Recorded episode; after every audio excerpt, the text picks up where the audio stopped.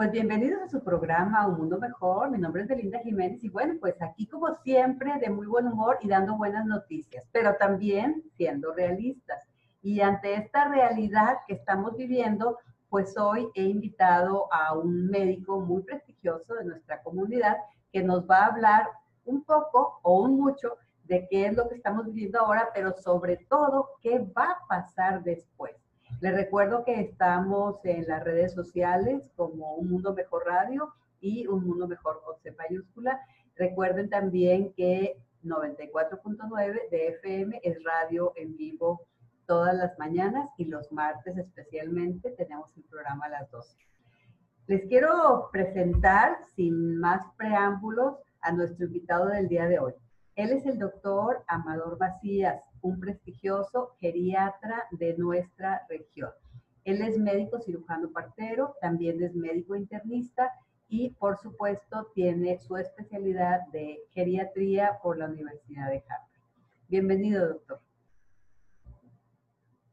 Bueno, pues en este título que le, que le hemos puesto, ¿viviremos igual después de esta pandemia? Es donde surge esta primera pregunta al doctor Amador Macías, que muchos de ustedes lo conocen porque fue de los primeros geriatras reconocidos aquí en nuestra región y que es reconocido en todo el país. Yo quisiera que me contestara primero esa pregunta. ¿Viviremos igual, doctor Amador Macías, después de esta pandemia? Bienvenido. ¿Qué tal? Muchas gracias. Eh, pues muy amable por la invitación. Nuevamente es un gusto siempre estar compartiendo contigo micrófonos. Obviamente un saludo a todo tu público que te quiere y que te sigue durante ya pues un buen tiempo, ¿verdad? Entonces, pues sí estamos ante una situación eh, crítica y pues esta es una situación eh, seria como todo lo hemos vivido, que ha ido ocurriendo muy rápido, ¿no? Y que no solo es una crisis sanitaria, sino es una crisis social y es una crisis económica. Verdad es de que todos nos estamos planteando qué va a pasar después de esta situación. Dios mediante, pues eh, saldremos adelante, ¿verdad? Como ha estado sucediendo. Este, pero yo creo que nos va a cambiar nuestro estilo de vida, al menos por algunos meses y probablemente cuando menos por un par de años. Esta es la, la realidad. Todos estamos eh, temerosos precisamente de poder contagiar, este, de poder adquirir este, este padecimiento. Sin embargo, pues estamos con... Estamos con la duda, ¿no? ¿Qué va a pasar luego? Porque ya nos acostumbramos a un nivel de vida y ahora a otro nivel de vida en el aislamiento. Sí, y estas son las situaciones que son eh, debatibles y que obviamente eh, a nivel internacional, bueno, están causando también consternación y duda. Y bueno, pues yo creo que la, la idea para nosotros será ir tomando experiencia precisamente de quienes están adelantados de nosotros, quienes ya van por delante, ¿no? Y así lo hemos visto en la evolución también de esta pandemia, donde, por ejemplo, China y Corea pues son gentes que han vivido esta crisis previamente. En 2002 fue el SARS. El SARS, es cierto. Y que ¿verdad? Que también eso es, ¿verdad? La, sí, la fiebre de Oriente, ¿verdad? Que fue en 2012 y que, bueno, a ellos les impactó. No llegó a Europa esto y mucho menos a América y que seguramente Estados Unidos y los europeos pensaron que no iba a tener este impacto. Y eso obviamente los tomó desprevenidos y no tomaron las mismas medidas. En cambio, pues los coreanos y obviamente los chinos definitivamente se pusieron las pilas y bueno, pues sus números, ahí vemos el impacto que pues ya los han sobrepasado otros países eh, europeos, ¿no? Entonces, esa experiencia yo creo que es muy valiosa y aquí, pues, ante eh, los expertos eh, que tenemos en América, pues obviamente hubo una confianza, eso es lo que se cree que en parte está sucediendo, ¿no? Y en ese sentido, eh, pues yo diría que ahorita en esta fase 3, que es donde se va a hacer el pico, estamos teniendo sobre todo, muy fuerte, sobre todo en ciertas áreas, ciertos lugares. Y aquí Aquí estamos hablando de México, Baja California, Cancún, ¿verdad? Sinaloa. Y entonces vemos en el mapa que se nos presenta, pues donde tienen una elevación importante comparativamente con otros estados y donde gracias a Dios Monterrey, Nuevo León, obviamente estamos con los valores a la baja. ¿no? Bien, porque se han tomado unas medidas preventivas, el gobierno ha estado muy al pendiente de esta situación y trabajando junto con la iniciativa privada. Yo creo que esa ha sido la fortaleza que se ha tenido aquí con nosotros, ¿no? Entonces, estos números, pues la, la idea es que se sigan eh, manteniendo y bueno, esto nos lleva al punto de que muy probablemente esta reactivación que se está pensando que se debe que se debe de dar, o sea, que no sabemos si es y aunque mejor, es de junio, sí, yo creo que eso va a ser una situación complicada. Te quiero comentar, por ejemplo, uno de los estudios que salió recientemente, que si lo hicieron en Berlín, ¿verdad? Este, es gente que son epidemiólogos y que el doctor Chanteo, que está, eh, es líder en estas cosas.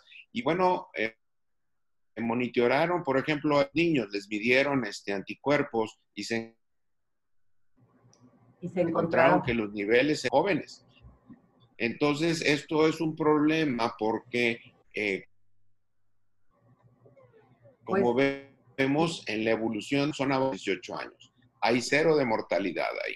Entonces, esta es una de las cosas que ellos pueden ser portadores muy fácilmente y estar asintomáticos, ¿no? Que es una de las características que manifiesta este virus, que obviamente entra en nosotros, y que a veces no, se no te da síntomas semana, tener eh, molestias y a lo de la hora tú ya eres un portador y se está replicando internamente y es tu sistema inmune el que va controlando esta situación. Y entonces en los niños es muy característico este, este punto que su sistema inmune está en mejores condiciones Ujú. y finalmente pues logra controlar esta situación, pero pues son unas bombas biológicas Claro. precisamente para los Contagian- adultos, sobre todo los adultos mayores. Así es. Y entonces, pues eh, aquí en nuestro país no se están haciendo pruebas con niños, ¿verdad? Este, a menos que llegaran a tener eh, síntomas.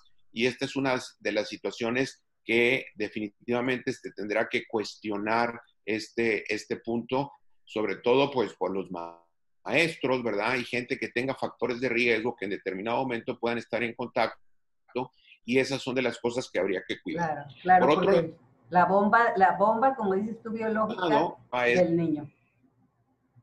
Claro, y, y- y el otro punto es que deberíamos de regionalizar precisamente este regreso. O sea, aquellos países, o más bien estados, que han tenido menos impacto son los que deberían regresar más tempranamente precisamente a la cuestión laboral y probablemente cuestiones ahí escolares ya se irá viendo, ¿no? Este, entonces, eh, Ahí- pues en ahí Estados Unidos las cuidado. clases en principio ya, ya van a estar Van a estar ya. En, detenidas, en Estados Unidos ya va a empezar. Sin embargo, preocupación tiene que empezar con aquellas gentes que es- son de menos riesgo. Caso estaría hablando, pues que el adulto que es más productivo, el individuo que no tiene factores de riesgo son los que pues deberían de regresar. Aquí está un punto interesante ¿Quién regresa y quién no? porque todos los individuos, ¿verdad? Y ahí se habla cuando el 60% de la población pudiera tenerlo, ya estamos logrando un eh, valor importante y eso va a ayudar a que esto ya no crezca.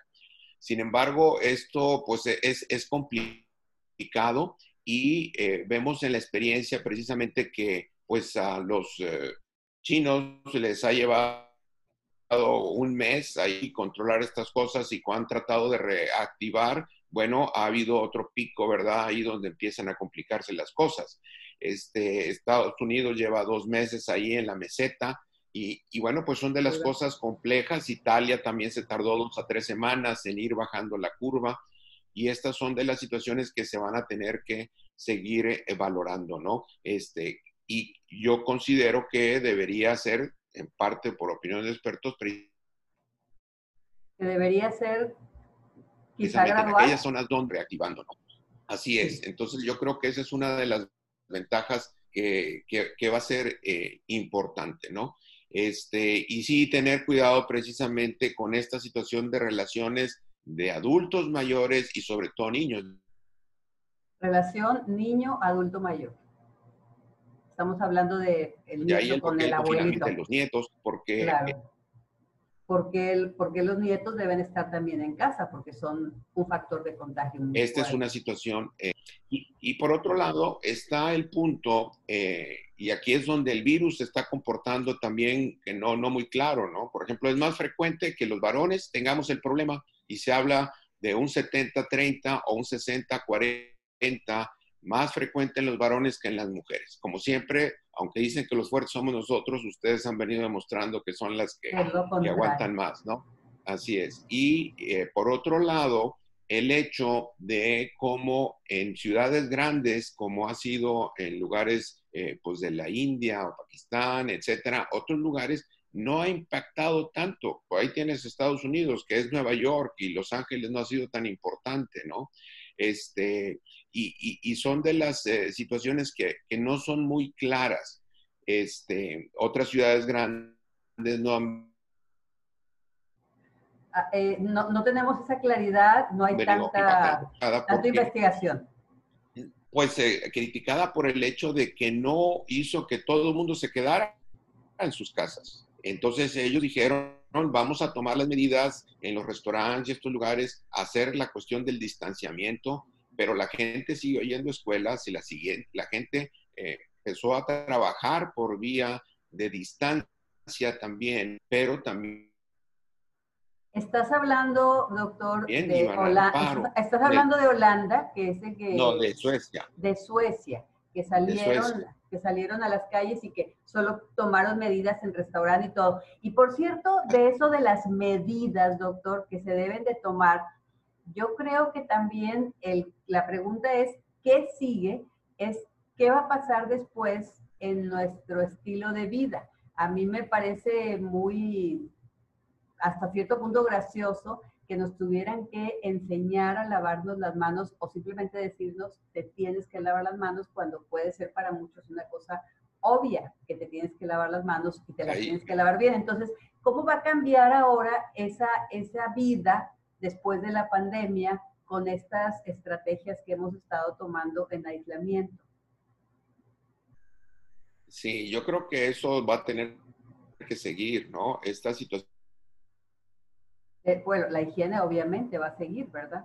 Situaciones de nuestras relaciones, ¿verdad? Este, de palmadita y abrazo y de beso. Y Los saludos, sí. Sí, sí. Entonces, esto va a cambiar cuando menos un par de años, yo creo, ¿eh? Y esto es parte de las cosas que eh, tendremos que aprender, este, porque esto ya se, se, veía que venía, esta situación, ¿no? Que era una situación de riesgosa. Entonces, por el contagio y la vía de, eh, que se tiene, que es la vía aérea, definitivamente tendremos que seguir manteniendo estas distancias. Por cierto, aprovechando esto, me toca ver cuando voy al súper, ¿verdad? Porque ahora me toca hacer súper, ¿verdad? A mí también. Entonces, has, este, observado. La gente, y esas son de las cuestiones que tendríamos que cuidar, que la recomendación para la gente no médica en realidad es de que mejor se lave las manos y no esté usando los guantes. Claro, sí, porque el usar los guantes no sabemos cómo manipularlos. y no saben manejarlos bien, son, eh, son fuentes de contagio, ¿no? Entonces, este, esos son de las cosas que tendría que cuidar eh, y es una de las sugerencias. Y claro, lo del aseo seguirá siendo eh, puntual. Este, ahorita creo que hay una conciencia de esta situación, pero esto tendremos que preservarlo, ¿no? Definitivamente en, los siguientes meses, porque ya sabemos que cuando vienen epidemias, viene este proceso de aplanamiento de la curva, pero sin embargo, luego un repunta situación. Y entonces este repunte, bueno, pues eh, por ejemplo en cuestiones de influenza y esto se sabe que es el invierno, pero y es el temor que tienen, eh, por ejemplo, allá en el cono sur de esta situación, que bueno, están entrando ahí precisamente ellos en esta época, y se va a poner más difícil y la verdad el comportamiento no está precisamente de virus, pero es una situación de riesgo y que nosotros tendríamos precisamente eh, más adelante. Y luego, pues el otro temor es no sabemos cómo va a mutar y que estas cosas cómo se van a venir dando. Pero este, creo que el preservar nuestras actividades eh, con distanciamiento y el aseo, eso tiene que seguir eh, siendo eh, fundamental, ¿no? Entonces, y, bueno... Pues sí, tenemos que te decía, seguir veía un video precisamente de los españoles, ¿no? Cómo precisamente para los bares y los eh, restaurantes están teniendo en la puerta de la entrada una especie de fumigación como para desinfectarte y luego tienen un termómetro electrónico y que si tú traes arriba de 37.5 lo va a detectar, va a pitar y obviamente todo el mundo va a voltear a verte y te van a decir, ¿sabes qué? Tú no puedes entrar, ¿no? Vete a casa. Así es, vete a casa. Y aquí en, nuestra ciudad y en la República ya se están haciendo Tienes, cosas. Conversando, tiene que ser a través del vidrio y no un, un plástico, ¿verdad? Porque es más, no, no, se mantiene igual ahí la situación del virus para la hora de los cuidados, la, la, limpieza. Y luego tienes que espaciar, obviamente, las mesas, no habrá meseros para esta situación del contagio. Y luego la recomendación es de que pues tendrás ahí tu, usar y pues el lugar de mesero sería el que tú solo te atiendas o con la tu celular para copiar donde vienen los, los, productos. Así es. El que, los que vas a consumir. Y entonces, a través de eso vas a ordenar precisamente las cosas, ¿verdad? Para evitar esta situación de contactos. Entonces, estas serán cosas novedosas que seguramente estaremos viendo y que, bueno, nos tendremos que ir adaptando. Esta es eh, la, la, realidad, ¿no? Claro, claro, porque sí, definitivamente eh, nos va a afectar, pero en lugar de adaptarnos, exactamente, en lugar de estarnos quejando y, pensando a nivel fatalista de que se va a quedar mucha gente sin empleo, que tenemos que hacer las cosas de otra manera, bueno, pues hay que sacar un área de oportunidad de esto. vamos a usar más máquinas, como dices tú, más que el trato con los meseros, pero las máquinas las alimentan las personas. Entonces, hay que capacitarnos en esta nueva vida que nos espera. Claro. Y, este, y además tenemos otro aspecto, doctor, los adultos mayores. ¿Qué está pasando ahorita y qué va a pasar después con el tema de los adultos mayores, después de esta pandemia? ¿Cómo van a, va a cambiar su, su estilo de vida también? Nosotros tenemos que hacer que cambie el, el, eh. el plan. ¿Qué, ¿Qué sugieres ahí? aquí ha habido una vigilancia muy estrecha precisamente con, eh, por parte del DIF a lo que son los asilos. Estoy consciente de esa situación. Este, ya del día de ayer se hablaba de que había una situación ahí, algo de contagio, y tienen aislado, no sacaron al paciente, porque una vez que sale la persona, pues ya no regresa. Ese es el punto, ¿no? Entonces, este, bueno, pues tienen el aislamiento y no se han reportado pues bajas en ese sentido, ¿no? este, lo cual eh, pues ha sido muy importante porque si vemos los números que son europeos, el impacto es muy importante cuando ha llegado precisamente a los asilos. Y, ahí se tomó la experiencia precisamente que la gente que trabaja ahí pues se tendría que quedar. Y eso ha hecho que pues no anden eh, ellos llevando, siendo los portadores, ¿no? Entonces, en ese sentido se han mantenido reglas y hasta lo que sé, pues ha estado funcionando y yo espero que esta situación siga. Y una de las cosas que uno cuida, sobre todo, y que vaya como mensaje, es el punto de la actividad física, ¿no? Y la cuestión de la nutrición, porque eh, esto es parte de la problemática que con la edad vamos perdiendo masa muscular y eso se le llama sarcopenia. Y esta situación nos lleva a que baje tu sistema inmune. Y esta es una de las cosas que más se insiste precisamente, y a veces los médicos no le dedicamos el tiempo adecuado a prescribir las cuestiones del ejercicio y que no solo es caminar, sino tenemos que trabajar resistencia, tenemos que trabajar un poquito de pesas, piernas, brazos, porque eso hará que se mantenga tu masa muscular. Y el otro punto es el hecho de la proteína en los alimentos, ¿no? Esto es algo que deben de cuidar con los adultos mayores, ya arriba de los 50 en general, pero es el hecho de que debe haber proteína en cada alimento, ¿no? Y es común que nosotros, bueno, pues ahora que viene el Día de las Madres y todo el asunto, pues es el pastel, el carbohidrato, pero insistir que en la mañana, en lugar que sea el panecito y el café, pues haya huevo, ¿verdad? Porque eso obviamente te va a nutrir mejor, la comida generalmente no hay problema, pero luego en la cena suele ser algo así como ligero y no hay proteína. Entonces, pues ya sea atún, ¿verdad? Otra vez huevo, unas quesadillas, cosas que definitivamente te ayuden a mantener esa masa muscular, porque si no mantenemos tu sistema inmune se viene abajo. Y ese es uno de los problemas por los cuales también está impactando ¿verdad? El, el virus en los adultos mayores, ¿no?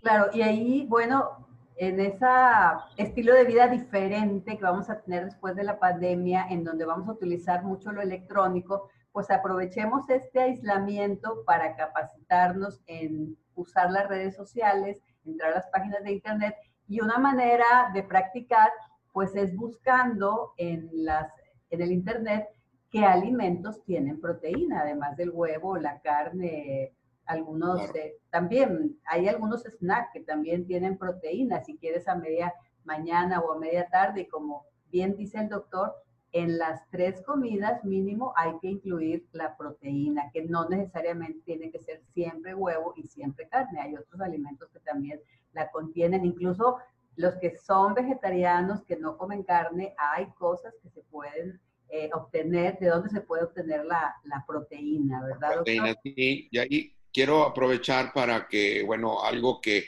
ahorita con el confinamiento y no hay carencia de sol y todo está demostrado que el adulto mayor una deficiencia de vitamina D y entonces pues toda hombre o mujer, ¿verdad? Arriba de los 50 años, ahorita yo creo que es muy conveniente el suplemento con vitamina D este, hay una presentación en el mercado de 4.000 unidades, pues eso, tomarlo ahorita durante pues el resto de los siguientes dos, tres meses con la intención, porque este es un regulador de inmunidad y esto es algo que nos puede ayudar, no te va a hacer daño y como no te estás exponiendo al sol, que bueno, son de las cosas que yo sugiero, sobre todo en la persona que tenga cierto deterioro cognitivo, que no entienda las cosas, que está inquieto y que hay un parque cerca bueno, pues ahorita que están solos, pues lo pueden sacar y dar la vuelta, que vaya protegido con su eh, cubrebocas, pero pues eh, eh, es más a veces estresante el estar encerrado y esta inquietud, ¿verdad? A que haga esta actividad, ¿no? Entonces, suplementar con comida y obviamente su vitamina D. ¿okay? La vitamina D que se obtiene grandemente del sol y que ahorita no la estamos adquiriendo, tomar ese suplemento vitamínico que se vende en muchas farmacias de vitamina D, tomar su vitamina D diariamente, por lo menos durante el aislamiento. En ese sentido, hablaba también el doctor Amador Macías de la persona adulto mayor que tiene deterioro cognitivo. Entonces, estas personas, adultos mayores, si tienen algún tipo de demencia como Alzheimer o cualquier otra, que por cierto el doctor Macías es también especialista en pacientes con demencia senil, en demencia en general en adultos mayores. ¿Qué otra estrategia, aparte de tratar con precaución de sacarlos cerca al parque a caminar o ahí mismo, si tenemos un jardín mediano, pues ahí también que caminen, que salgan un rato a, a sentarse a comer fuera de la casa, digamos en la entradita de la casa o en el patio o en la cochera para que cambien un poco de ambiente. Aparte de eso que platicábamos fuera del aire, eh, ¿qué otra cosa con adultos con demencia que podemos hacer para que, porque es una situación muy complicada, ¿verdad?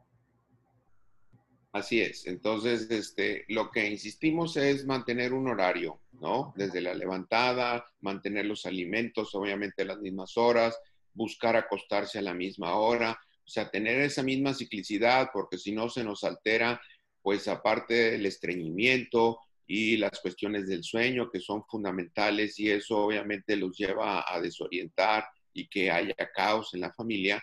Entonces, eh, es mantener una rutina, ¿no? Evitar muchas cuestiones de noticias que sean alarmantes, ¿verdad? O situaciones eh, de programas que pues haya armas y cuestiones de agresión, pues esos también los puede eh, acelerar o inquietar. Y luego la inactividad pues los va a llevar a que se estén durmiendo y sobre todo en las tardes, si esto sucede, pues va a ser problema luego de que se rompa su ciclo de sueño, ¿no? Entonces, yo les, sugiero, quien quiera, ¿verdad? En la Asociación Alzheimer de Monterrey hemos estado haciendo este, unos videos y programas y tenemos sesiones semanales que entren al Facebook ahí de la asociación y que obviamente eso les será útil. Ahí estamos eh, también poniendo toda una serie de recomendaciones enfocadas eh, para trabajar con gente con deterioro cognitivo, ¿no? Alzheimer de Monterrey, ¿verdad? Así es, Asociación Alzheimer de Monterrey. Ahí lo pueden buscar así en Facebook, Alzheimer de Monterrey, y ahí están los videos, ahí hay pósters, ahí hay recomendaciones. De, veras, háganlo esto de, de entrar a esta página de Facebook o buscarlo en otro medio pero sobre todo la asociación yo me consta que hace cosas muy buenas y promueve mucho esto de la convivencia con la familia. La familia es la principal aliada con adultos mayores. Bueno, entonces ya dijimos proteína, eh, masa muscular, aumentarla también con algún tipo de ejercicio, pero doctor, eso es un poco difícil con, con personas, adultos mayores, que no pueden salir de su casa por el aislamiento o que eh, por lo mismo que se está ahorita indicando, prefieren no salir. ¿Qué otra cosa pueden hacer aparte de caminar? Yo creo que en casa, en casa definitivamente ahí se pueden hacer las cosas, ¿no? Y una de las situaciones es hacer cuclillas, ¿verdad? O sea, agacharse y apoyarse con una mesa, con la mesa o tal vez con la silla. Con la barra de la cocina también. Y te recargas precisamente en la pared, si es posible, ¿verdad? Que te ayude y no te caigas. Y, pero el hacerlo despacio, ¿verdad? Y hacer pues unas 10 en la mañana, 10 en la mediodía, 10 en la noche, pues definitivamente que eso nos va a ayudar a trabajar los muslos, que son los principales para poder caminar, ¿no? Y el hacer trabajo de resistencia contra la pared, en los brazos, ¿verdad? Un poquito las, los, las rodillas, las piernas, también eso nos, nos va a ayudar. Este, mucha gente tiene sus entrenadores que tienen la oportunidad de ir a trabajar con ellos, pero pues ya se grabaron los ejercicios y si no, pues está el hecho de que alguien esté encamado, pues el hecho de que ahí le apoyen, ¿no? Que levanten la pierna, empujen contra la resistencia, doblen la rodilla, empujen contra el, el brazo y eso les hace trabajar resistencia también, ¿no? Entonces son de los detalles, este, y ahí en la asociación hay videos, ¿verdad? Precisamente que indican de trabajo con diferentes actividades eh, que puedan tener, ¿no? Y que se pueden hacer muy sencillamente en casa. Claro, porque estamos hablando de cómo viviremos después de la pandemia y estoy con el doctor Amador Macías, que es un experto eh, médico en adultos mayores, pero también en médico internista y médico cirujano partero. Y en general nos ha hablado de algunas eh, pues interrogantes que tenemos, algunas reflexiones de cómo va a cambiar nuestra vida después de la pandemia. Hay que ser positivos y decir, esto va a pasar. No sabemos cuándo, pero va a pasar. Pero prepararnos para cuando eso pase, no estar débiles ni muscularmente hablando, ni anímicamente. Otra cosa que me han comentado, doctor, es la falta de sueño en la noche, es decir, el insomnio. ¿Qué hacer en personas en general, pero sobre todo en adultos mayores, para que no exista ese insomnio. Ya decías, mm, lo que vemos en la televisión es muy importante que lo controlemos en los adultos mayores, que no vean cosas muy agresivas, que no vean tantas noticias de lo que está pasando, que sean fatalistas. Ya sabemos que hay de comentaristas a comentaristas de televisión, hay quienes lo ven más fatalista que otros. Entonces, ¿qué más? ¿Qué más podemos hacer para que pueda dormir el adulto mayor? yo creo que no solo los adultos mayores, ¿eh? si no estás hablando también de los adolescentes y que se prolongan ahí acostados y no hacen mucha actividad, pero el adulto también, eh, la mujer de los 40, 50, que está en la menopausia, que tiene sus cambios ahí hormonales, este, el varón que está preocupado, que no trabaja, también seguramente está teniendo trastornos del sueño. Entonces, bueno, aparte de, pues cansarte en el día haciendo actividades de ejercicio y bueno, a través de esta situación de comunicación, que mucha gente realmente a veces está trabajando más ahora haciendo home office que estando en la oficina. es una realidad. y entonces te vas a la cama todavía con problemas y, y, les está costando la cuestión del sueño, ¿no? Entonces, pues es evitar la cafeína, es uno de los detalles importantes, o sea, refrescos o este, el café mismo, incluso el alcohol, no lo sugerimos para inducirnos el sueño. Si lo inducimos, tomarnos la copita, ¿verdad? Sobre todo si es de vino tinto, que eso en principio nos ayuda este, y te puede ayudar a las cuestiones cardiovasculares. Bueno, pues este, hablamos de una copa en la mujer, dos en el varón. Eh, eso pudiera ser útil, ¿no? No hacer al día, una al día. Una al día.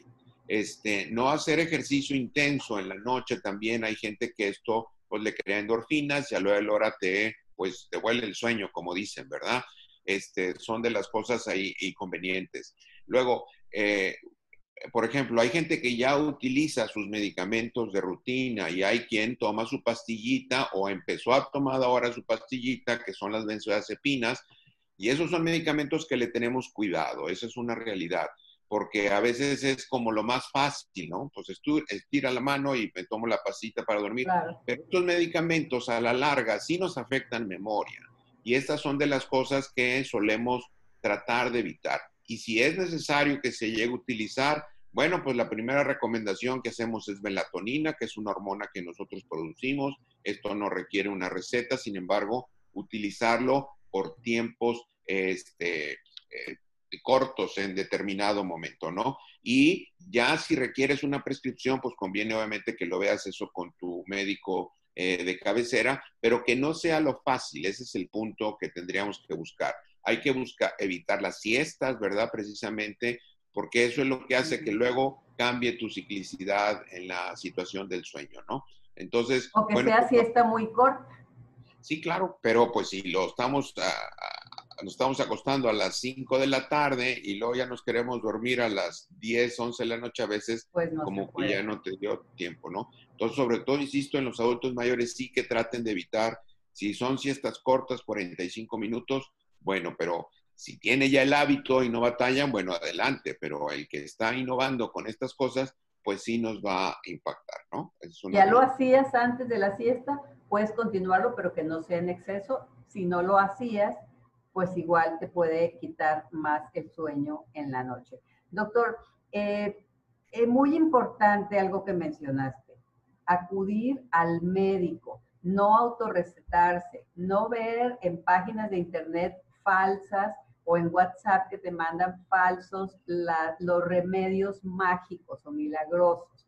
Hay que asesorarse siempre de un médico. Hay muchos médicos que están consultando vía remota, así como estamos el doctor y yo hablando por una videoconferencia o por WhatsApp, etcétera, están consultando. Si no te puedes trasladar o no te debes trasladar por la cuestión de que el gobierno te está indicando, recomendando que no lo hagas y no es urgente el que vayas a que visualmente el médico esté contigo y te toque y te consulte así físicamente, puedes hacerlo por medio de teléfono, videoconferencia, etcétera. Y eso es bien importante, no autorrecetarse. Hay cosas que sí, como dice, como dice el doctor, la, la vitamina D, pues que se adquiere en cualquier farmacia y que, y que si bien te ayuda, no te hace mal pero hay otros medicamentos que han salido así milagro, esos hay que evitarlos. Sí, no ha habido muchas recomendaciones por ahí, ¿verdad? Este, y pues hay que tener eh, cuidado, ¿no? Este, desde la vitamina C, que el zinc y que las gárgaras y una serie de detalles que la verdad no tienen la, la evidencia. Pero yo quisiera insistir en la gente que tenemos en casa, que ya tiene sus problemas y que se han mantenido estables, y hay el temor de ir al hospital, ¿no? O sea, por ejemplo, el diabético que se descompensa, el individuo que tiene la presión y se salió de control, está visto, por ejemplo, en estos lugares, España, Italia, que la gente no quiere ir al hospital por el riesgo de contagio. Y entonces eso lleva a que lleguen tarde y que tienen una embolia o que traen un infarto en el corazón y eso ha retrasado la atención. Entonces, si la persona no se está sintiendo bien, requiere ser atendida. Entonces, una de las cosas importantes que se ha hecho acá en el sistema tecnológico es que Hospital Zambrano está atendiendo no COVID, Hospital San José está atendiendo a los pacientes con COVID. Y eso es una situación que ha llevado a que mucha gente, bueno, otros lugares lo tomen en cuenta y se haga esta distribución para precisamente disminuir contagios, atender mejor a la gente y bueno, pues eh, las situaciones eh, programadas se están relegando precisamente por estas cuestiones de urgencia, pero no debemos retrasar precisamente si la persona siente mal, puede que no sea COVID, pero sea otra cosa, problemas de la vesícula, el apéndice, lo que sea, entonces hay que atenderse, ¿no? Hay entonces, que atenderse. dónde acudir, Y excelente noticia esto que está haciendo el Tech Salud, un hospital exclusivo para COVID, otro exclusivo para no COVID. y que esto, como dice el doctor, lo han copiado en otras partes de la República y en otras ciudades de la República.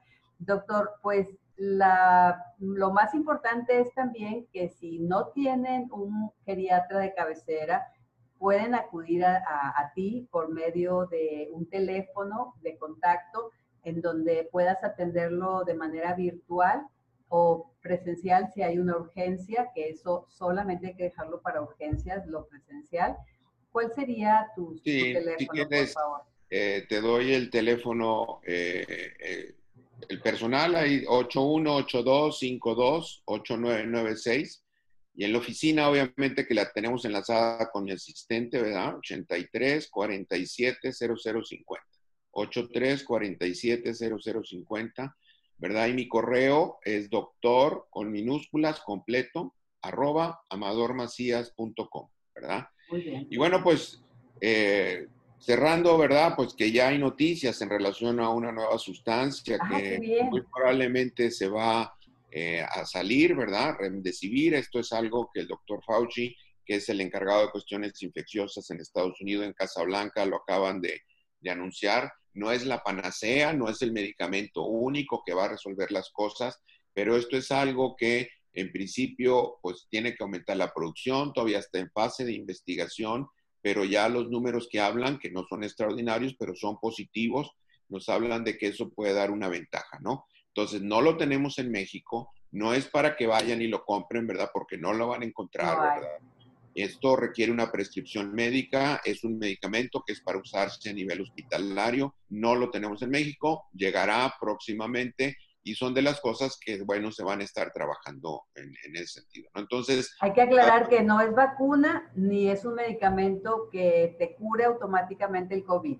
Simplemente es un tratamiento que, se, que está obteniendo muy buenos resultados buenos resultados y que se utilizará con otras cosas hasta el momento, ¿verdad? Hasta el momento y que ya se está haciendo investigación al respecto para que si hay un repunte pueda utilizarse en otras partes del mundo. Aquí a México no ha llegado. Así es que muy importante también no automedicarse. Este medicamento sí está en otros países. Hay personas que nos escuchan de Estados Unidos. Este programa tiene seguidores allá y pues también, aunque exista en Estados Unidos, no está en las farmacias. No está en las farmacias y además, aunque estuviera, necesitaría prescripción médica y hay que ver cada caso en particular. No, eh, ya sabemos que también hay, pues, hay una mafia también a veces oculta y que puede ser que, que cuando salga a la venta haya farmacias que lo vendan sin prescripción, contrario a toda ética pero nosotros si nos cuidamos, si nos queremos, hay que acudir a un médico, nunca automedicarse, doctor. Pues qué buena noticia que ya se está haciendo una investigación exitosa con un tratamiento y ojalá que al par de años o a los dos, tres años pueda desarrollarse una vacuna o una posible cura que hasta ahorita no hay. No se crean de que hay algo, ahorita no hay nada, solo hay tratamiento. ¿De acuerdo? Doctor, pues muchas gracias por haber estado con nosotros. De veras que siempre es un placer todo lo que nos compartes y yo creo que va a ser eh, esta nueva vida que vamos a tener después del COVID algo positivo, algo bueno, porque vamos a aprender a hacer mejor las cosas. Yo creo que esto nos eh, lleva a darnos cuenta de que necesitamos altos niveles de solidaridad, ¿verdad? Y que necesitamos trabajar socialmente, que estamos integrados, ¿no? Este, y bueno, pues comentaba contigo en algún momento que esto se le llama el efecto mariposa, donde precisamente en otra parte del mundo alguien ingirió una sustancia, ¿verdad? Se comió la cuestión de los murciélagos y todo, y luego pues eso se trasladó a diferentes lugares y empezó a transmitirse este proceso infeccioso y nos habla de esta ruptura de equilibrio que todos somos importantes y que tenemos que trabajar en sinergia y que el que no estemos pendientes del otro nos lleva a que nosotros en algún momento podamos tener problemas, ¿no? Entonces... Se desestabiliza todo el mundo cuando no tenemos esas acciones de solidaridad. Pensemos que si nosotros porque no nos preocupamos por el otro, el otro puede enfermarse y luego contagiarnos también. Entonces, todo eso, esa desestabilización que nos hablas, es muy importante. Terminamos con este tema de la solidaridad, que me parece que lo dices con muy buenas palabras, que lo explicas muy bien y que no suceda otra vez ese efecto negativo, efecto mariposa. Doctor Amador Macías, muchas gracias por haber estado aquí en el programa. Repito, siempre es un placer tenerte con nosotros y ojalá que como siempre estés dispuesto y en otra ocasión también nos acompañes. Gracias, un saludo a todos y especialmente a ti, muy amable. Este fue su programa Un Mundo Mejor. Mi nombre es Belinda Jiménez y espero nos escuchen el próximo martes.